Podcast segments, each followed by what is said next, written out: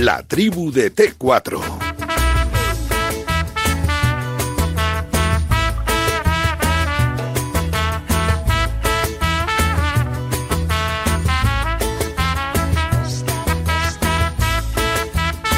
Bueno, aquí estamos en tiempo de T4, estamos en Radio Marca con ganas de pasar una tarde agradable también aquí con el tiempo de la tertulia, el tiempo de la tribu, siempre también bien acompañados, ¿eh? como no puede ser de otra manera, a esta hora de la tarde siempre pues con la mano y con con el trabajo maravilloso que hace la gente de Insparia, que ya sabes que es el mayor grupo especializado en trasplante capilar y que hace que puedas recuperar tu pelo de forma definitiva, y esto es fundamental, ¿eh? Con más de 12 años de experiencia y más de 40.000 pacientes, el grupo Insparia tiene una técnica y tecnología propia que garantiza los mejores resultados, así que aquí esperas para conocer la clínica de Cristiano Ronaldo llamando al 900-696-020, 900-696-020 o entrando en insparia.es, ¿eh? De todo ello te vamos a ir hablando naturalmente esta tarde, como tengo rápidamente por aquí a José Luis Sánchez, compañero de la sexta. José, buenas tardes. Muy buenas tardes, Vicente. ¿Qué pasa? Con muchas ganas ya de que llegue la 9 de la noche va a ver al Villarreal, ¿eh? Sí, sí, partidazo, partidazo. Frente a uno de los mejores equipos que, que ha habido este año, como es el Manchester United, yo creo que lo va a tener difícil y complicado.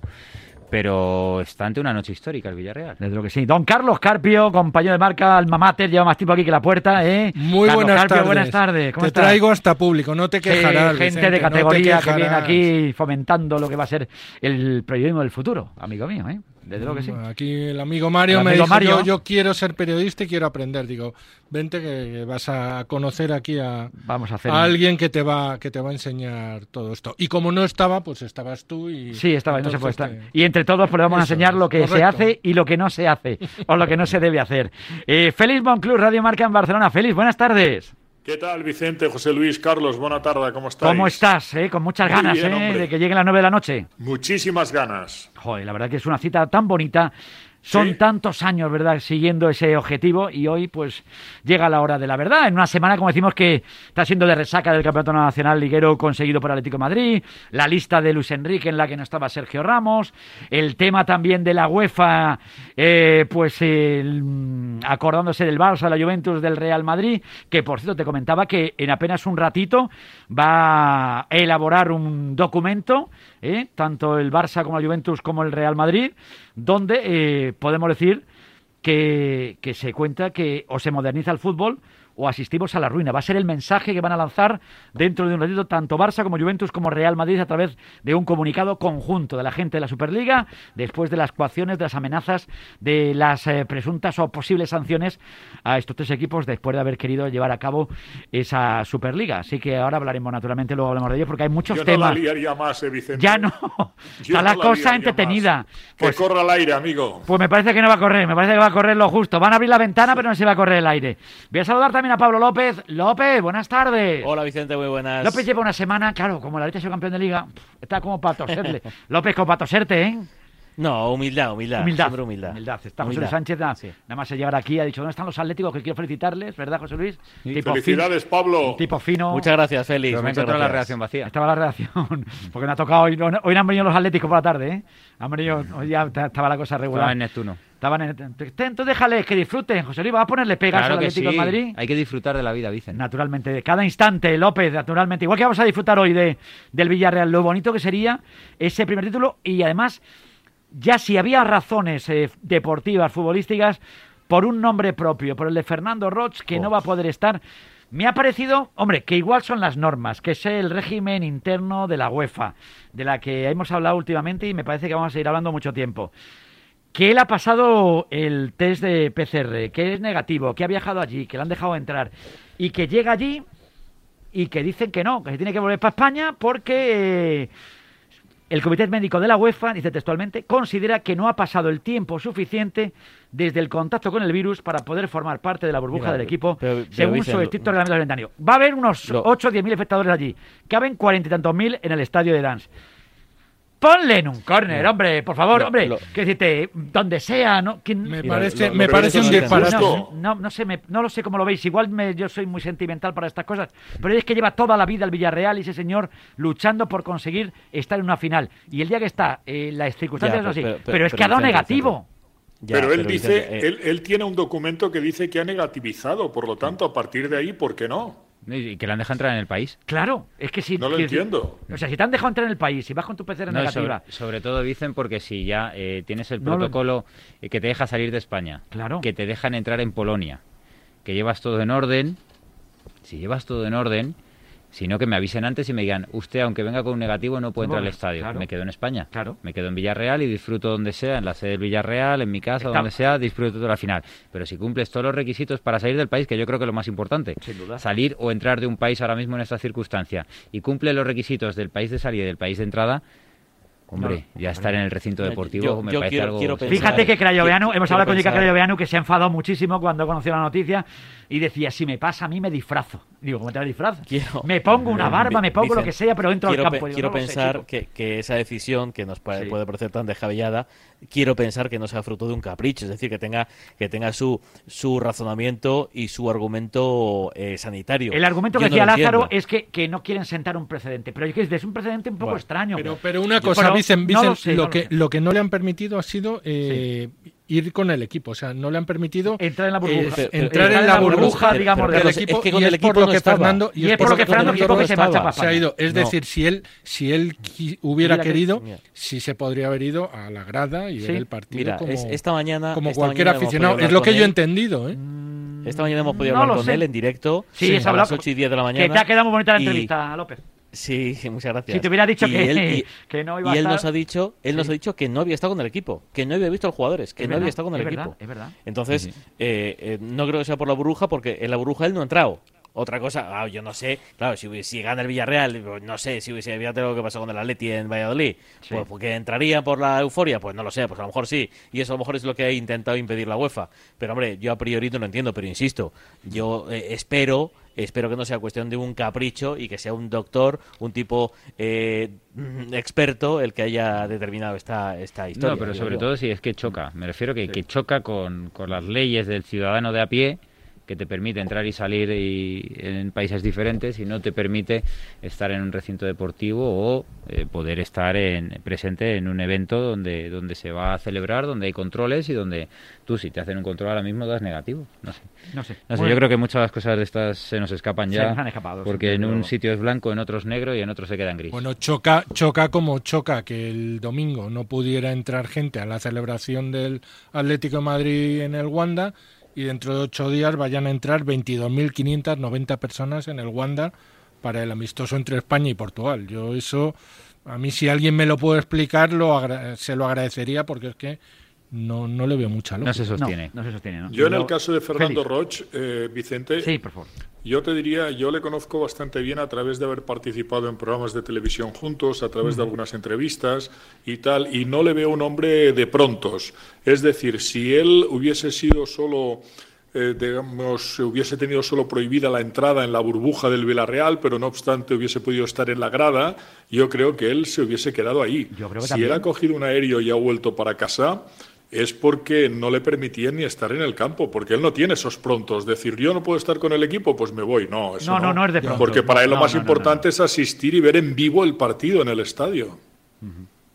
Pues habiendo dado un negativo y con miles de personas en las gradas, Sí.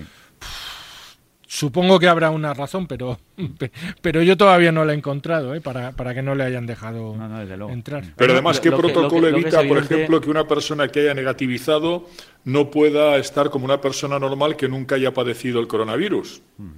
Si esa persona es, es negativa, evidente- por lo tanto no puede contagiar. Por cierto, en noticia, una, una noticia relacionada con el coronavirus hasta lo de la tarde. eh, Ustedes se acuerdan de William Shakespeare, no el, no el Sí. escritor, ¿no? que fue el Sí, primer sí. hombre del mundo vacunado contra el coronavirus. Pues se ha muerto. A los 81 años de un derrame cerebral en el Reino Unido. Joder, si es que todo se junta, ¿eh?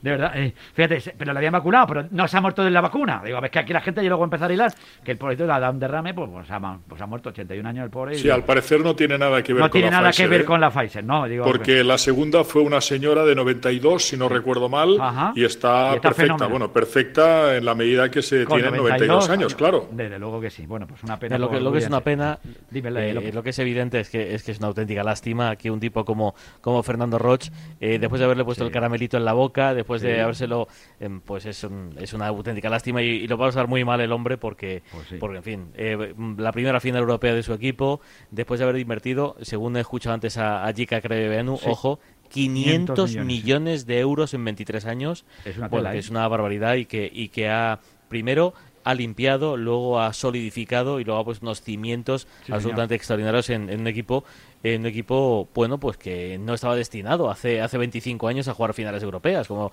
como es el Villarreal. Bueno pues hay que hay que eh, desear que, que tenga suerte esta esta noche Mm. Y que en su casa pero señor Roch bueno que no lo pase que no lo pase muy mal. Futbolísticamente, Él ¿cómo es lo el veis? auténtico artífice Sí, es el de, de este equipo de fútbol y además ha puesto Villarreal en el mapa. Sí. Y eso es muy importante también. Pues ya lo creo.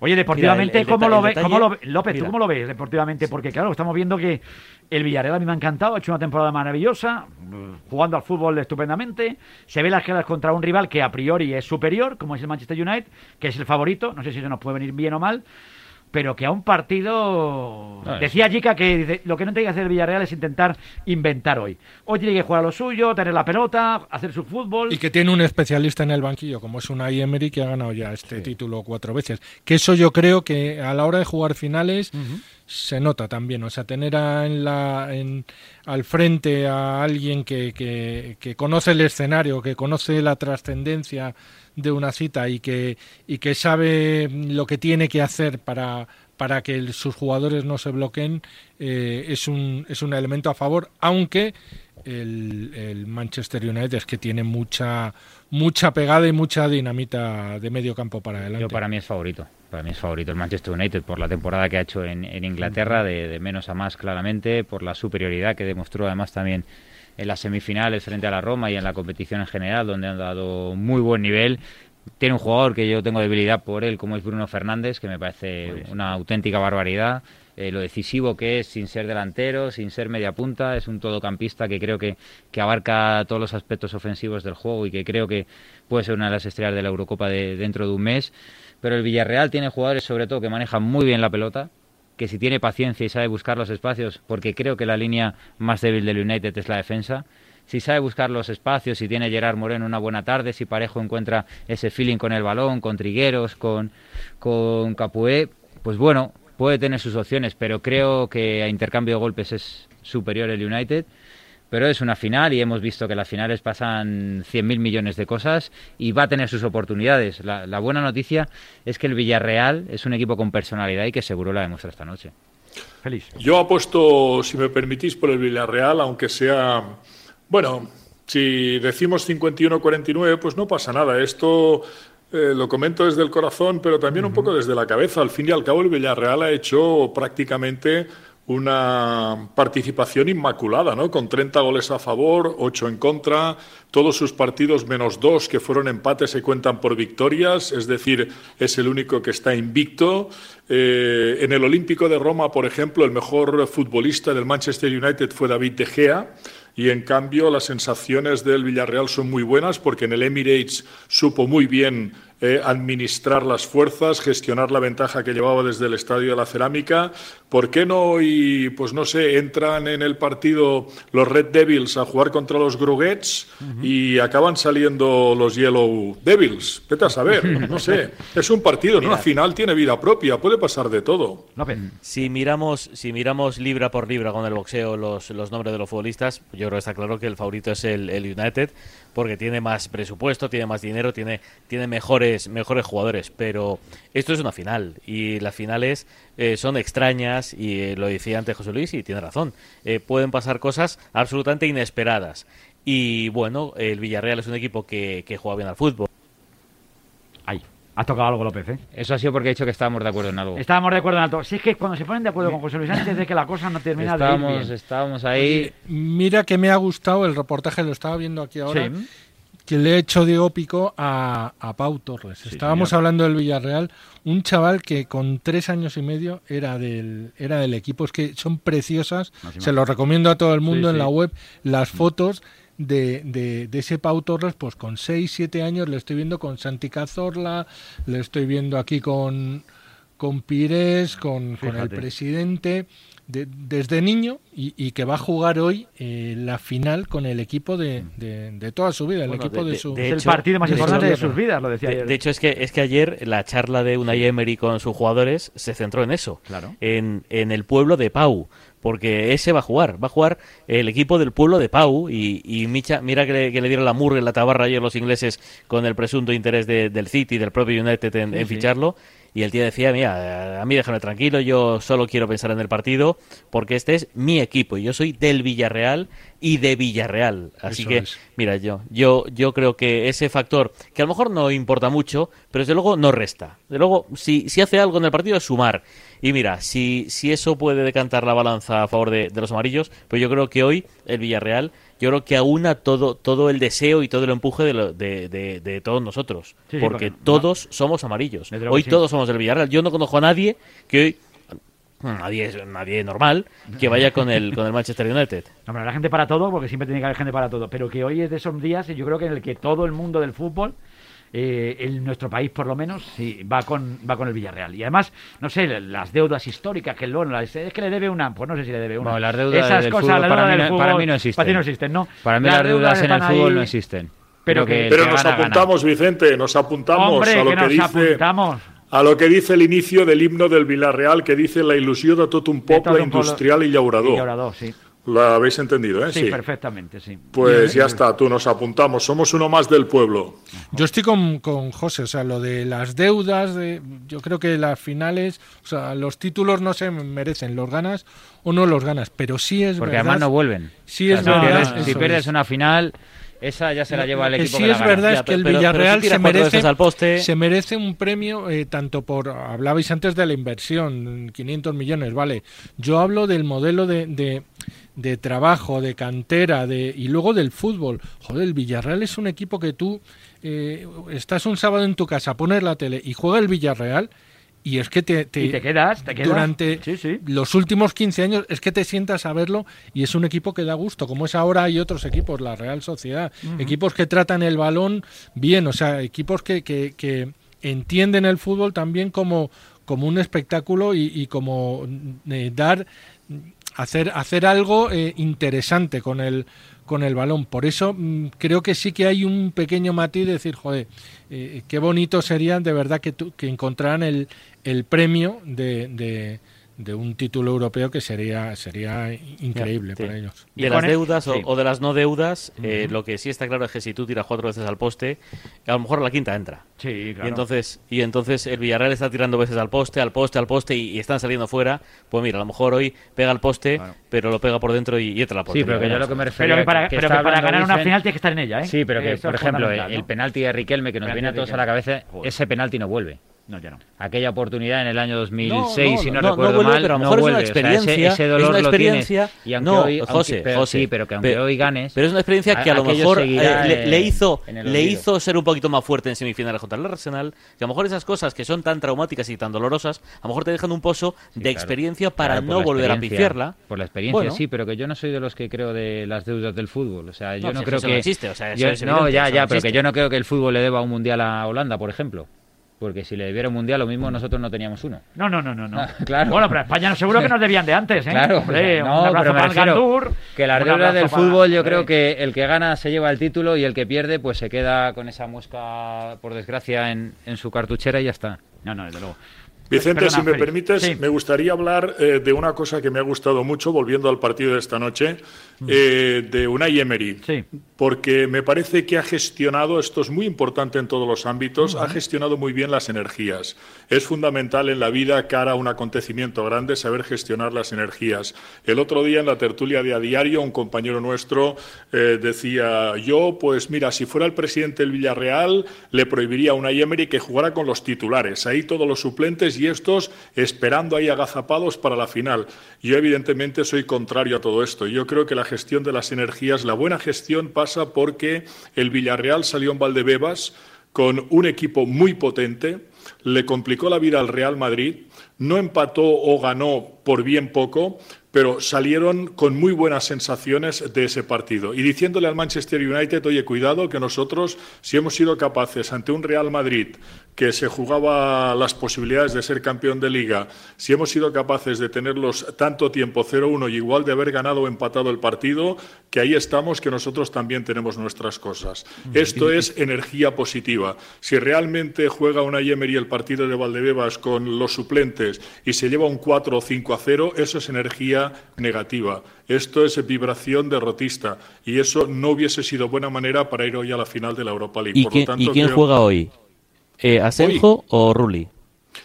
Eh, bueno, caramba, me has despistado con esta pregunta, pero yo creo que, por ejemplo, una Emery le dio el partido a Rulli, quizá para que estuviera bien rodado cara a la final de hoy, o porque quizá hoy no le va a dar la final y se la va a dar a Sanjo. No sé. Hay muchos entrenadores que dicen, no, no, mi portero de esta competición es este, mi portero de esta competición es este, pero cuando se llega a la final, dicen, amigos, aquí cambiamos, la final es para los mejores. Bueno, bueno, son las 6 y 3 minutos de la tarde, estamos en tiempo de T4, estamos en Radio Marca, Eh, dentro de nada también seguiremos también por las calles de Dance para que nos vayan contando, nos quedan tres horas para que arranque la gran final eh, y lo vamos a contar aquí en Radio Marca y todos volcados con el conjunto amarillo, aquí en tiempo de la tribu, en Radio Marca. Cuando encuentras el amor de tu vida, sentir que vas levitando es normal. Y que lo único que quieras sea estar todo el tiempo del mundo con esa persona, también. A encontrar el amor de tu vida no podemos ayudarte. Pero con el tema del tiempo sí, porque cuando juegas a Euromillones puedes ganar todo el tiempo del mundo para hacer con él todo lo que quieras. Este 4 de junio bote especial de 130 millones. Y eso sí que da para enamorarse. Euromillones, dueños del tiempo. Loterías te recuerda que juegues con responsabilidad y solo si eres mayor de edad. ¿Hala, y esto? Pues un detallito de tu tía, que para eso soy Teresa la Generosa, bisnieta de Paco, el del Eurojackpot. A ver si te has pensado tú que los apodos lo regalan, ¿eh? Jo, pues muchas gracias. Eurojackpot, el megasorteo europeo de la 11. Este viernes, por solo 2 euros, bote de 90 millones. Eurojackpot, millonario por los siglos de los siglos. 11. Cuando juegas tú, jugamos todos. Juega responsablemente y solo si eres mayor de edad. En Securitas Direct te protegemos frente a robos y ocupaciones. Además de poder detectar al intruso antes de que entre en tu casa, verificar la intrusión en segundos y dar aviso a policía, somos los únicos capaces de expulsar al intruso de tu vivienda en el momento. Gracias a nuestra tecnología exclusiva Cero Visión, generamos una situación de cero visibilidad al instante, obligándole a salir. Confía en Securitas Direct, expertos en seguridad. Llámanos al 900-103-104 o calcula online en securitasdirect.es. El periódico Expansión celebra su 35 aniversario publicando el número extra Impulso para Crecer. Más de 200 páginas sobre cómo las empresas se van a impulsar con el apoyo de la sostenibilidad y la digitalización. Descubra la opinión de los grandes líderes de la actualidad económica, política y empresarial de España. Acuda a su kiosco este jueves gratis con el periódico Expansión. De lunes a viernes, de 7 a 11 de la mañana, vivimos todo el deporte con Raúl Varela en A Diario en Radio Marca. Hola, Cristal Porzingis, buenos días. Hola, buenos días, ¿qué tal? ¿Tú a quién crees que quieren más en el Betis, a ti o a Joaquín? A Joaquín seguro. Joaquín es una leyenda, ¿sabes? Eres posiblemente el bético más internacional, el más global. Eso sí. ¿Te gustaría regresar para Europa, Kristaps? Yo creo que mola terminar tu carrera luego, no sé, en Europa o, por ejemplo, yo en Sevilla. Pues, yo creo que molaría mucho y ¿por qué no? De 7 a 11 de la mañana, A Diario con Raúl Varela es información, es opinión, es deporte en Radio Marca.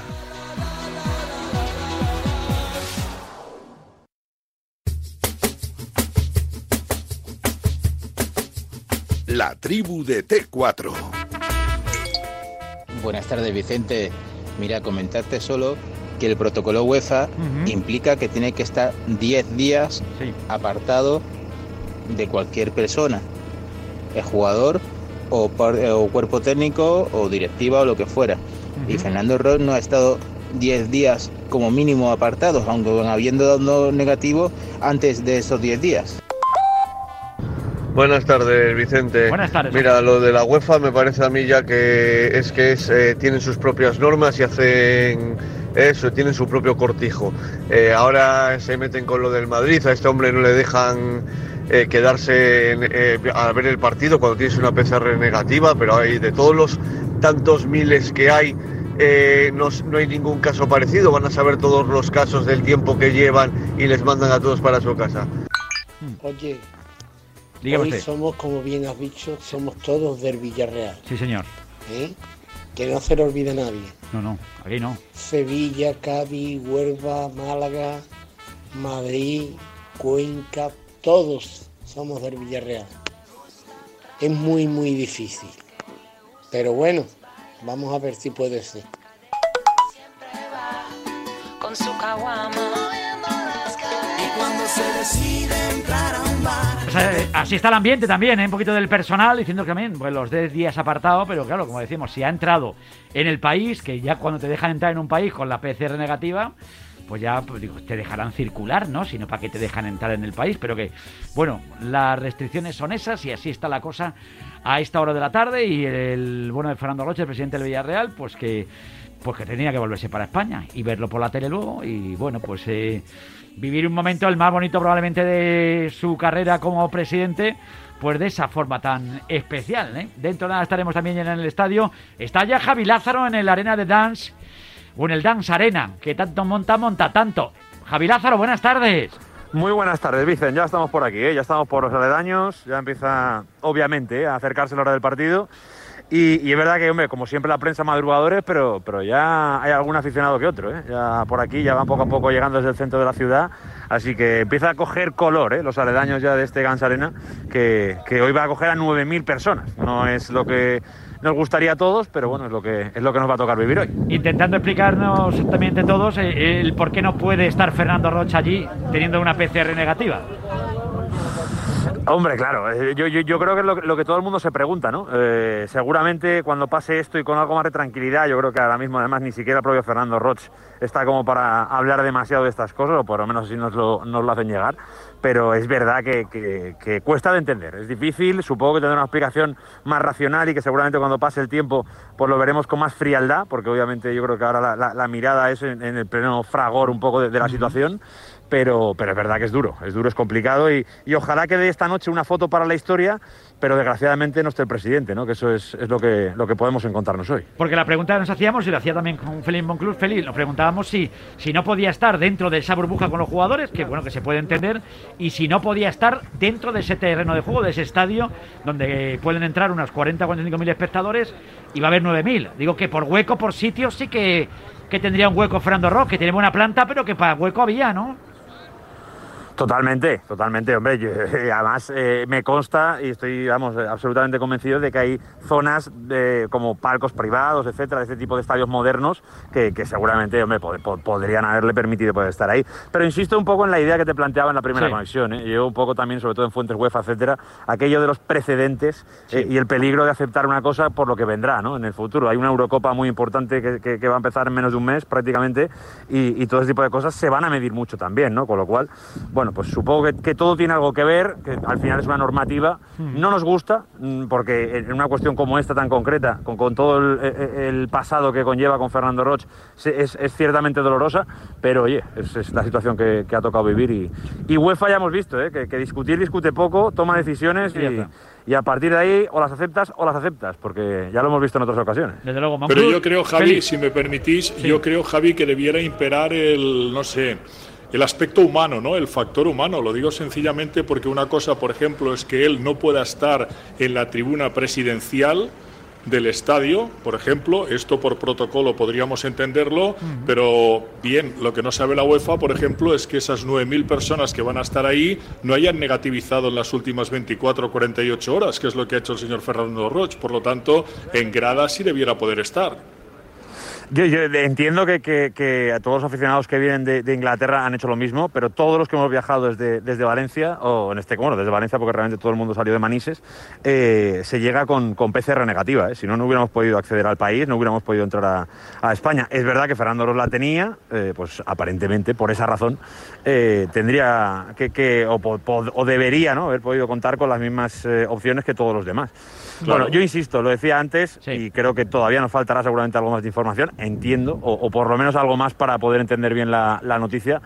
Pero también te digo que conociendo a Fernando Roch, si, si ha llegado un momento en el que ha decidido dar la vuelta y volver a España, es porque ha visto que había un muro en el que, que no podía superar, ¿eh? porque eh, en este caso y en el mejor de los sentidos, a Cabezota no le gana nadie a Fernando y, y- y si ha decidido que tocaba volver para, para casa porque ha visto que, que poco más se podía hacer, porque estoy seguro que, que han intentado todas las fórmulas posibles para, para que el presidente hoy estuviera aquí en este estadio. Eso porque no he escuchado a Crayo Veano, que ha dicho Jica que dice, yo me disfrazo de lo que sea, me pongo una barba, de digo, digo, esto en plan el inspector cruzó y hubiera sido tremendo aquello. Bueno, no sé lo que hubiera pasado, pero... Qué arte tiene Jica, ¿eh? Qué, Qué arte tiene tío Jica. más grande, de verdad que sí. Bueno, pues nada, pues el... Oye, yo, yo tengo por aquí algunos aficionados, si quieres Sí, que preguntemos un poquito a ver cómo van las favor, cosas. Naturalmente. Venga, es verdad que mucho más tranquilo que antes, te, te darás cuenta que, claro, Sí. lo que era el centro, todo el mundo gritando, todo el mundo, ahora con mucha más pausa, con mucha más tranquilidad. Mira, aquí eh, tengo un grupo de aficionados amarillos, hola, muy buenas, ¿cómo te llamas? Inma. Hola, Inma, ¿qué pasa? ¿Cómo, cómo- cómo estamos? Que ya, ya vemos el estadio, es bonito, ¿eh? Muy nerviosos. Amarillo, como el Madrigal, por lo tanto, eh, Es, es un buen- es una buena señal ya de entrada, ¿no? Que, que el fondo es verdad que, que por fuera es más dorado, ¿no? Podríamos decir es dorado, pero, pero es verdad que se acerca más al amarillo que al rojo. Efectivamente, Esa, esa es la verdad. por supuesto. Oye, ¿confiamos en la victoria y en quién confiamos? Eh, eh, ¿En Gerard Moreno? ¿En En Vaca? Pau, en Pau, en Pau. Confiamos en Pau. Pa- Pau tiene ganado Villarreal, esa es la verdad. ¿eh? Por supuesto. ¿Te gusta aquello del pueblo de Pau que dijo ayer Unai? Mucho. Creo que, mucho. creo, creo que ha llegado a los corazones, ¿eh? lo del pueblo de Pau. ¿eh? Muchísimo. Y, Eh, mucho, sí. O sea, que esa imagen sería la bonita, ¿no? Hoy Pau levantando el Pau título. levantando el título Como- con como- Bruno. Como Villarreal levantando el título, ¿no? Es un poco la, la imagen. Pau y. Bruno. Dame un resultado, Ima, venga. Yo con un gol de Pau sería perfecto, pero si marca Gerard Moreno no pasa nada. Un, por ejemplo, un 0-1, por ejemplo, ¿no? No, un 1-0. Que 1-0. somos locales. Ah, sí. Que somos locales. Yo creo que el dato es al revés, ¿eh? pero no pasa nada. No Bueno, pasa que nada. gana el Villarreal, eso está Que gana el. Villarreal, no pasa nada. no Vale, pasa vale, nada. Mu- Muy buenas. eh, Buenas, ¿Cómo buenas. estamos? ¿Cómo Héctor, nos llevamos? Héctor. ¿qué pasa? ¿Cómo estamos? Ahí, Muy bien, muy bien. bufanda, camiseta, lo llevamos todo. Kit completo. Hombre, como tiene que ser. ¿Llegasteis ayer o esta mañana? No, nosotros hemos llegado esta mañana. Esta mañana. ¿Y qué tal las sensaciones previas? Eh, muy buenas, muy animados, un poco dolidos por la ausencia del presidente, pero muy... Qué cosas, ¿eh? Después de 24 años peleando para este momento y Yo, fíjate... yo creo que se merecía que al menos le cerraran un palco, que estuviera él solo, igual que ha venido se vuelve y hay que mirar las personas que apuestan por el fútbol y, es, y él es una persona que hace mucho por el fútbol. Con lo cual, con lo cual se tiene que tomar en consideración este tipo de cosas cuando toman la decisión. Me duele, mm, estaremos para apoyarle e intentaremos llevarle la copa a nosotros. ¿Y en lo deportivo qué? ¿En el fútbol? ¿Confías en Unai? ¿Confías en la apuesta? Sí, ¿Crees confío en el, en el el equipo? Confío en el equipo. No necesitan ser valientes, necesitan ser eh, los que han sido en toda la competición, empezar tranquilos. Es normal que tengan cierto Que no pesen las piernas al principio, ¿no? nerviosismo, pero yo creo, yo creo que será un partido. Tenemos cuatro enfrentamientos con el Manchester, han sido los cuatro de 0-0 ocasiones por los dos lados. Hubiéramos podido ganar y perder en todos los partidos y creo que hoy no cambiará la tónica, que sea un equipo, un partido disputado y que en los pequeños detalles un poco de suerte y un poco de... ¿De, San Pascual? Sí, sí, de chispa, de eso San iba a Pascual decir yo, de Que espíritu, apare- que aparezca San Pascual un poco hoy también. No, nosotros llevamos todos estarda- todos estandartes de, como comentabas, del pueblo, o sea, todos los santos, todo el santoral detrás. Para que haya apoyo total, Vienen ¿no? ayudarnos y, yo qué- creo... La última, ¿qué resultados te dan? En el Santoral tú miras ahí ¿y qué, y qué resultado Yo, prevés. yo para mí un 1-2 o 2-1 como quieras, sufriendo, amarillo, sufriendo amarillo. mucho, amarillo, amarillo. Sufriendo mucho porque somos el equipo de sufrir para ganar. Llegaremos Chicos. 2-0, 0-2 hasta los últimos 10 minutos, nos meterán un gol, sufriremos lo inimaginable, pero Vale no, la pena. no la llevamos. Esa es. Gracias, chicos, a disfrutar, ¿eh? A ti. Venga, pues ya oído, Bueno, dicen, pues ¿eh? nada. Eh, por ejemplo, aquí los aficionados del Villarreal, oye, con cierto optimismo, ya con ganas de que llegue la hora del partido. Bueno, luego vuelvo contigo, Javi, hasta la arena de Dance. Un abrazo muy fuerte. Un abrazo, chicos, ahora. Bueno, son las seis y cuarto de la tarde. A esta hora de la tarde tengo que contar también y ir adelantando lo que veníamos contando hace un ratito. Recuerden que la UEFA abre expediente al Real Madrid, al Barça y a la Juventus de Turín por la Superliga por una posible violación del reglamento. Abierto el proceso sancionador, los clubes podrán recurrir en su momento, ir al TAS y a los tribunales ordinarios. Pues bien, lamentan las coacciones de la UEFA. Comunicado del Barça, de la Juventus y del Real Madrid. Mm, Barcelona, Juventus y Real Madrid mantienen su compromiso por modernizar el fútbol en diálogo con UEFA. El Fútbol Club Barcelona, la Juventus de Turín y el Real Madrid de Fútbol quieren manifestar su más absoluto rechazo por la insistente coacción que viene manteniendo la UEFA hacia tres de las mayores instituciones de la historia del fútbol. Asimismo, resulta alarmante dicha actitud en flagrante incumplimiento de la decisión de los tribunales de justicia que ya se han pronunciado claramente advirtiendo a la UEFA que se abstenga de realizar cualquier actuación contra los clubes fundadores de la Superliga mientras se tramita el procedimiento judicial. Por tanto, dice este comunicado que adelantamos ahora en Radio Marca, la apertura de un expediente disciplinario por parte de UEFA es del todo incomprensible y atenta directamente contra el Estado de Derecho que democráticamente hemos construido los ciudadanos de la Unión Europea. Además, constituye una falta de respeto a la autoridad de los propios tribunales de justicia.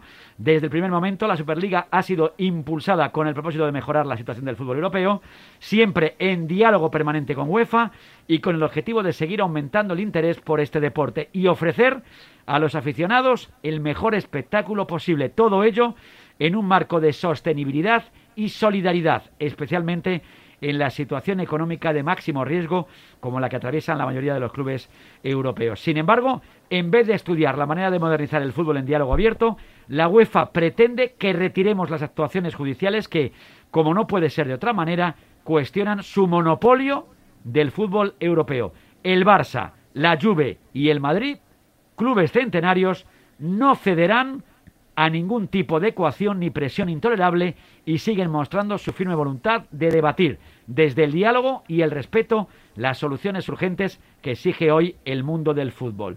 Y remata el comunicado con esta frase, o modernizamos el fútbol o asistiremos a su inevitable ruina. Contundente. Muy contundente el comunicado. Yo no estoy de acuerdo, no obstante, con la última frase. ¿eh? El fútbol no va hacia la ruina, ni muchísimo menos.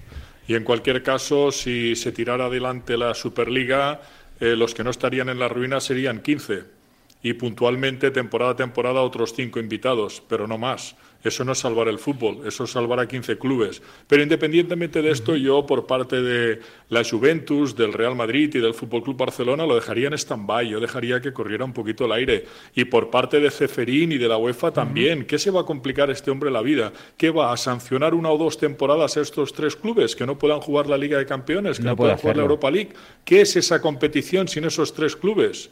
Pierde cartel, muchísimo cartel. Pero ya no es solo, Félix, eh, que te sancionen o no te sancionen. Es que legalmente, según lo que dictaminó un auto del juez de lo mercantil de- del juego número 7, 17 de Madrid, es que están protegidos.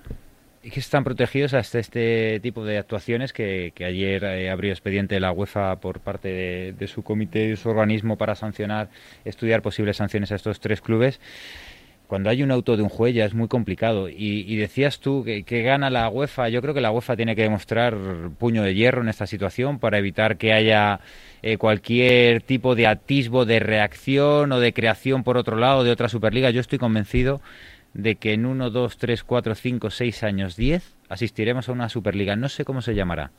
Superliga Champions League, UEFA Superliga, Superliga. Pero con un FIFA formato de no mucho sé más qué. abierto, José Será, Luis, de no con un acuerdo, completa- completamente de acuerdo. Tendrá- pero yo sí estoy de la acuerdo. palabra UEFA pero- seguro, José sí, Luis. Sí, pero me Tendrá la refiero. palabra pero UEFA si es que para mí hay un error, para mí hay un Pero error. vosotros, en en el- ¿creéis que la UEFA va a sancionar al Barcelona, al Madrid y a la Bueno, Juventus? Bueno, yo no sé si Que sancionará vamos a vivir no. el año que viene una Champions sin el Barcelona, sin el Madrid y Yo, la yo- Juventus. yo es que creo que legalmente, además, le- no me le- lo creo, eh, en el momento que salga una sanción, si le sancionan, el TAS estará ahí para, para revertir y rebatir completamente no esa situación. idea, pero no- solo un matiz, idea, solo sí. un matiz, Eh, en el comunicado original de la Superliga se emplaza a los máximos organismos del fútbol, tanto europeo como mundial, a conversar, a llegar a una entente para que el mundo del fútbol pues pueda, digamos que, que dirigirse de una manera diferente.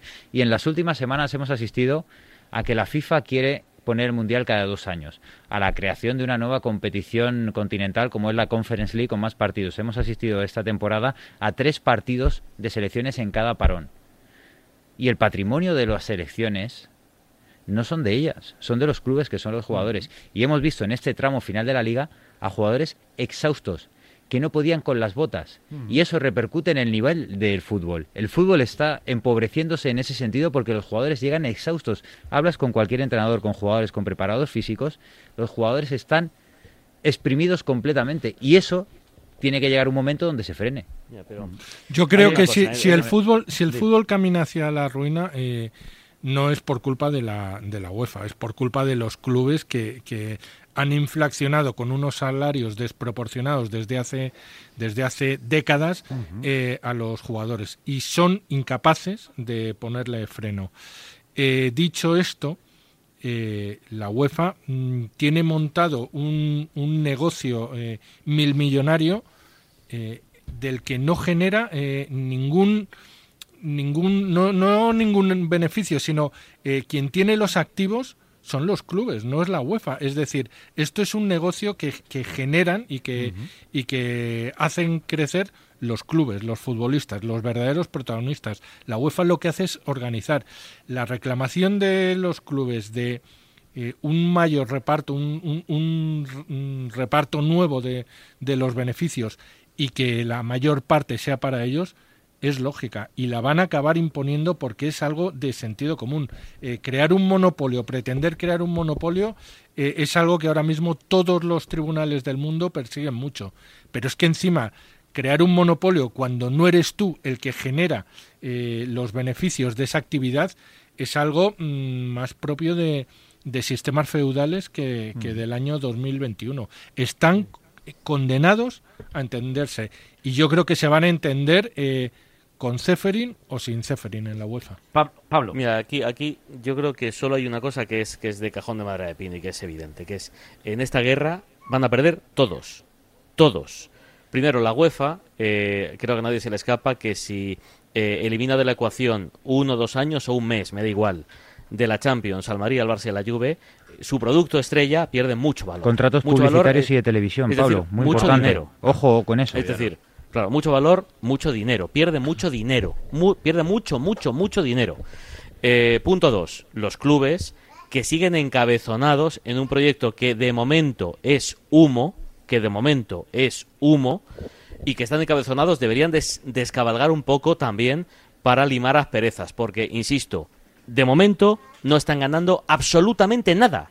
Nada que les van a dejar fuera, yo sinceramente creo que no, pero creo que no por sentido común. Yo eh, eh, legalmente no tengo ni idea si tienen potestad o no para dejarles fuera eh, uno, dos años o diez o, lo que sea, no, no, es que no lo sé. Pero por sentido común no debería, mm, por, por una cuestión económica, aquí estamos hablando solo de dinero, que si ruina del fútbol, que si derechos económicos televisivos, que si derechos de eh, publicidad, no sé qué. Eh, estamos hablando solo de pasta. Lo único que importa es el dinero. Lo que habla José Luis de, de los jugadores exhaustos, les toca las narices, mm, iba a decir otra cosa. Pero, pero, pero no te imaginas problema, cuánto. Pablo.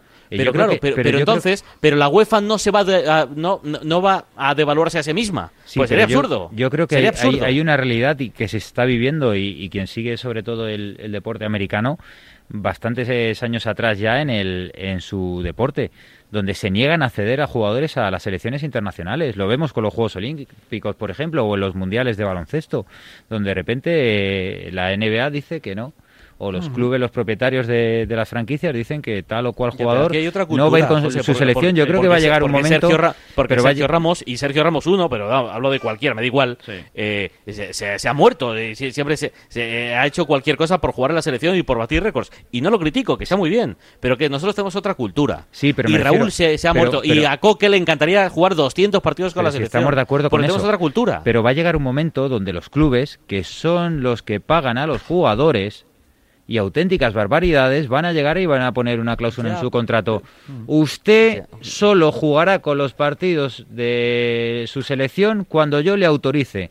Pues si, muy bien, pues si me otro usted, club. si usted, Pues me voy a otro. Bueno, Me otro. el día que se pero unan escucha, todos los pero clubes, si los Pablo, clubes, si los clubes Pero es llegan, que eso no va a pasar. Ojalá. Bueno, vamos Pero a eso, ver, vamos a ver pero- si pasa Pero si no, no se ponen de acuerdo, Pablo, si no se ponen de acuerdo ni en, ni en Navidad, Pablo, Pero si no se ponen de acuerdo. un jugador le das a elegir entre ganar 5 millones y renunciar a la selección o ganar 10 millones y te digo lo que hacen todos, ¿eh? por No esa regla de tengas tres, por ninguna por duda, esa regla de ninguna, ¿eh? lo, lo único, lo, por esa regla de tres, Carlos, lo único que pasaría si se habilita la, la Superliga es retrasar la ruina. Lo que- único, que ya y no- para ya- estos pero equipos, que ya no lo solo único, de- de porque los, los, los jugadores en vez de 10 querrían cobrar 30. Porque si tú tienes en vez de mil millones, tienes 3.000 de presupuesto, yo quiero cobrar también el triple. Y al final sería una ruina, pues eh, en diferido, al final, en 15 años, pues todos arruinados. Y es que es la realidad. Oye, lo estamos- que hay que hacer, efectivamente, es poner de Hemos de ir acuerdo a a los los topes salariales. Sí, los topes no, claro, salariales No, pues claro, solución de como hace en. Inglaterra, que publican absolutamente todos todo los salarios, todos los salarios de las plantillas. Y el rendimiento vinculado a objetivos. Correcto. Pero, que- pero Carlos, ¿tú crees que Mbappé está preocupado con que si, si uno le deja o no le deja? Pues Bueno, se irá pero al mira, Madrid, pero o al PSG, o al City, o a, me da igual, Sí, o al equipo si de su de prima. acuerdo pues, todos- al- al- al- Pero yo te voy a poner yo para mí el pero ejemplo es eh, pero para mí el eso es ejemplo esta- para mí el ejemplo de esta temporada en relación a lo que estamos hablando es Lewandowski.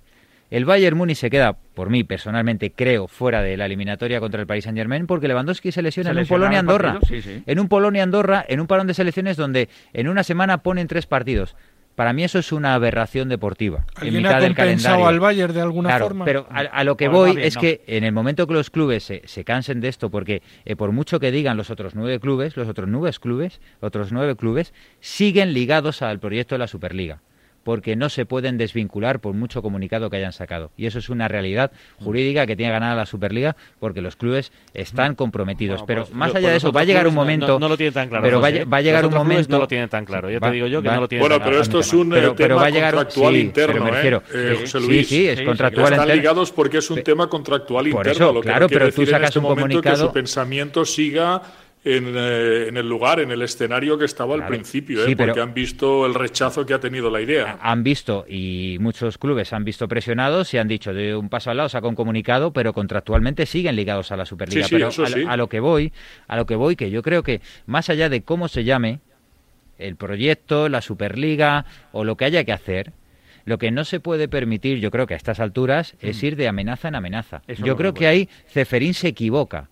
Yo creo que tú tienes que entablar una conversación porque cuando hay Pero es que 12 los equipos clubes, también los, han amenazado, los- José. los más grandes también han amenazado. los más grandes También han amenazado. pero los no eh, eh, el Sí, proyecto ¿cómo inicial de la, de la Sí. Superliga eh, eh, eh, establece un periodo de negociaciones para llegar a un acuerdo en entente A y yo creo que cuando los 12 largo. grandes Y clubes final- sí pero no Pablo no podemos a- hablar así a ver- a ver si a- a cuando ver si a los los 12 dos clubes se le va a cortar el- No, el- el- el pe- pero, no pero me refiero que eh, al- cuando los 12 clubes más importantes o 12 de los clubes más importantes de Europa del continente se plantean esto yo creo que la UEFA también tiene que decir podemos tener un problema. Vamos a analizarlo, vamos a verlo. Yo creo que la solución no es que los nueve clubes que en sus comunicados Mm. han sacado y han dicho que se desligan, tener que pagar una sanción.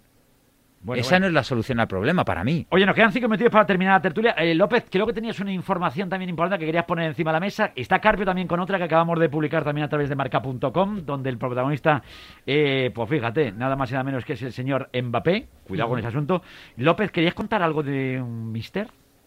Sí, además es amigo nuestro, Ángel López, eh, entrenador hasta, hasta hace un- unas poquitas semanas del Bolos en la Liga Griega, acaba de firmar un contrato con el Atromitos, que se va a convertir en el primer entrenador español de la historia de ese club y el único míster español en la Superliga Griega. Así que toda la suerte del mundo para, para nuestro, nuestro Pues sí, pues, profe nuestro. de marcador, Ángel López, insisto, desde hoy entrenador del Atromitos de la Liga Griega. En un día que, por cierto, como entrenador, bueno, ha dejado de ser entrenador del Getafe José Bordalás, que ahora mismo Michel es el mejor posicionado para hacerse eh, con ese banquillo del conjunto azulón. Oye, pues no, yo quiero ver a Michel ya entrenando otra vez, desde luego que sí, me haría mucho yo. Ayer hablamos con Adrián, que cumplía años su hijo, 33. Digo, me podía haber contado algo a ver cómo iba la cosa, hombre, pero bueno, digo, no soltaba prenda, no soltaba prenda. Seguro que si vuelven a fichar a Mitchell lo hace bien. Desde luego que sí, desde luego que sí. Y Mbappé vuelve a estar encima de la mesa, pero Mbappé se empieza a poner de complicado, ¿eh? Mbappé está complicado, sí. Lo que en la noticia que, que hemos colgado en, en marca.com hace un rato, eh, lo que cuento es que, que, bueno que el Madrid es optimista respecto a, a acabar fichando a Mbappé. Eh, van en las próximas semanas van a, a contactar con el Paris Saint Germain y le van a preguntar si está dispuesto a negociar por el jugador. Eh, fuentes muy cercanas al club parisino a mí me dicen que la respuesta va a ser categórica un no rotundo. El Paris Saint Germain eh, estima que con Mbappé en sus filas estará muy cerca en la próxima temporada de ganar la Champions junto a Neymar. Ese es su verdadero objetivo y creen que merece la pena correr ese riesgo eh, y renunciar a una cantidad que eh, algunas fuentes eh, eh, estiman entre 180 y 200 millones que podría ser la que la que hubieran solicitado por el por el traspaso del jugador. En caso de que eso sea así, eh, además el PSG no, no apura sus esperanzas de poder convencer a Mbappé para que renueve. Y el Real Madrid, eh, caso de que Mbappé tuviera que a- apurar el contrato y, y disputar esa última temporada, le ofrecería una cantidad, una prima de fichaje de entre 30 y 40 millones de euros Fíjate. para que acabase contrato y firmara eh, por el Real Madrid eh, el próximo verano, que yo particularmente creo que es lo que va a suceder.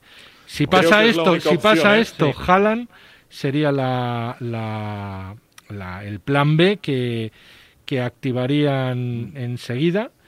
Y el Real Madrid está convencido de que por una cantidad también importante, lógicamente, 140, 150 millones, eh, a Haaland le pueden, le pueden fichar este verano, porque tienen una, tiene una cláusula de 75 millones el verano que viene. El problema con Haaland es que en la reunión que tuvieron con su padre y con su agente, las condiciones que le planteó Mino y a Rayola eh, asustaron Sí. al Real Madrid. 30 millones al año pedía y una prima de fichaje de 40 millones. Oye, por cierto, hablábamos de Bordalás. Bordalás va- será, si no pasa nada raro, entrenador del Valencia, ¿eh? Así que le deseamos a don José toda la suerte del mundo también. Muchísima si suerte. trabajar. A ver si le dejan Ha hecho un si grandísimo trabajar. trabajo en el Getafe. Sí, señor, sí, Grandísimo. Y con Ronald Koeman, ¿qué, qué pasa? ¿Que, que, que hay una oferta fantasma encima de la mesa, Monclús. Que no sabemos es qué una pasa. cosa muy rara Muy raro lo que eso, está ¿eh? pasando con Ronald Koeman, porque lo que se le propone en este caso a Ronald es eh, que sea plato de segunda mesa, ¿no? Después de la reunión de 28 minutos de terrible. ayer, el tema es, oye, vamos a dejarlo ahí un poquito parado, darnos eh, entre 10 y 15 días y a partir de ahí solucionamos. Es verdad que a lo largo del día de hoy hay cierta rumorología Sí. acerca de una cosa y acerca de otra, Sí. pero no obstante, no me gusta el planteamiento que le hace al Barça, porque dejas a este hombre en este momento con el corazón en un puño. feliz, Mira, viene a de momento no, no, puede haber una reunión de no, 28 no, minutos. no, Eh, para mí, para mí lo que Hombre, viene a decir es, 28 minutos de si no encuentro a nadie que te sustituya, te quedas, si no te vas. A mí me parece, o sea, Están ninguneando, Oye, si no, ¿eh? esto es como Y una creo que no- y Si creo no que me no hace se lo caso la merece. guapa, ya me voy yo con la otra, ¿no? Eh, hombre, Esto, por esto es lo que estoy diciendo Hombre, cuando digo plato bien. de segunda mesa, ¿no? si Eso me nosotros por bien. nuestro lado lo solucionamos y tenemos no, a alguien no. que nos convenza y tal, pues eh, chico, lo siento, pero tendrás que dejarlo. Pero, y si no, pues contamos contigo. Pero yo creo que aquí hay cuestiones muy importantes y es que en este momento Ronald Koeman es difícil de sustituir. No tienes un primera espada en este momento que no tenga trabajo y que puedas traer. Mm. Y aunque lo tengas, a ver, primero tienes que liquidar 7 millones y medio de euros para Ronald Koeman y su equipo técnico y después eh, traes a otro con el riesgo de que dentro de tres o cuatro meses, cuando se inicie la liga, si las cosas no van bien, eh, el aficionado del Barça te recuerde a Ronald Koeman, ¿no? Por lo tanto, yo creo que lo mejor para el Barça, para no complicarse Bueno, demasiado la vida, Félix, es yo creo que poco Koeman. van a recordar a Koeman, ¿eh? Pocos ¿Eh? van a recordar a Koeman. Que pocos van a recordar Que a no, Koeman. que no, no. Yo creo. te digo que sí, Pablo. Como las cosas con un nuevo entrenador la próxima temporada no vayan bien, la gente dirá, para eso ya estaba Ronald Koeman, que fue de menos a Hay, más. hay aunque que ser, el hay que ser agradecido. Kuman se hizo cargo del Barcelona en un momento delicadísimo, que ya se nos Difícil, olvida, difícil. pero en Yo- agosto yo el creo- Barcelona había que yo creo, haberlo Carlos. A Koeman hay que darle las gracias. eh, Yo, Messi creo. Carlos, que, que Creo si que no se merece el trato. Fue el Barça Pues yo eh, creo que no. contratando a Koeman. El trato que le están dando me no parece que no se lo merece ni él. Yo- ni yo el creo que. Koeman, que no se lo veía nadie, es historia del Barça. Que que Koeman- gol en el año Ronald 92 Koeman le dio la era el primera Champions de la eh, selección cuidado. Holandesa, Claro tenía que la no. Eurocopa y que por cogió delante, el barco un mientras otras leyendas cerrado. decían que no. Cuidado con ese asunto. ¿Qué? Que mientras otros decían que no, él cogió, apechugó y dijo, oye, por el Claro. Barça lo que haga falta. O sea que también hay que, hay que saber un poquito lidiar en, ese, en esos terrenos. Monclus, ha sido un placer enorme. La semana que viene más, ¿eh? Cuídate Un mucho. abrazo fuerte, buen fútbol, eh, Buen buena fútbol final. y buena final, tanto de Europa League como de la Champions, también el sábado. Veremos a ver qué ocurre. Gracias. Un abrazo muy fuerte. Gracias, José Luis. ¿eh? El sábado vamos con el Chelsea, ¿no? Pues eso no lo tengo tan claro. Yo estoy ahí el corazón que me da igual. Mójate. Te lo digo el viernes. Voy a ver cómo va por Vas con el Chelsea, bribón. No lo tengo claro, no. No lo tengo claro, no. No, no. Es Sí, que somos me blues, somos me gusta blues. más el City, ¿eh? no te gusta tanto. ¿Yo sabes con quién voy? ¿Con quién voy? Con el Villarreal. Esa es la historia. El sábado ya Dios dirá. El sábado ya... ¿Y con Mateo el sábado? Hombre, vamos con Mateo. Entonces vamos con Mateo el sábado. Ya está, yo voy con el árbitro y así me, me quito de líos. Te acabo de salvar. Gracias, Carpio. Chao. Gracias, José Un Luis. Pablo López, muchas gracias. Amun Groguets. Ahí Un está. abrazo fuerte. Amun, Amun. Claro que sí. Andaban, Andaban. Pues vamos a ganar. venga. Andaban. Andaban. Gracias, un abrazo muy fuerte. Cuídate, Chao. chao. 24 para las 7 de la tarde. Estamos en tiempo de T4. Estamos en Radio Marca.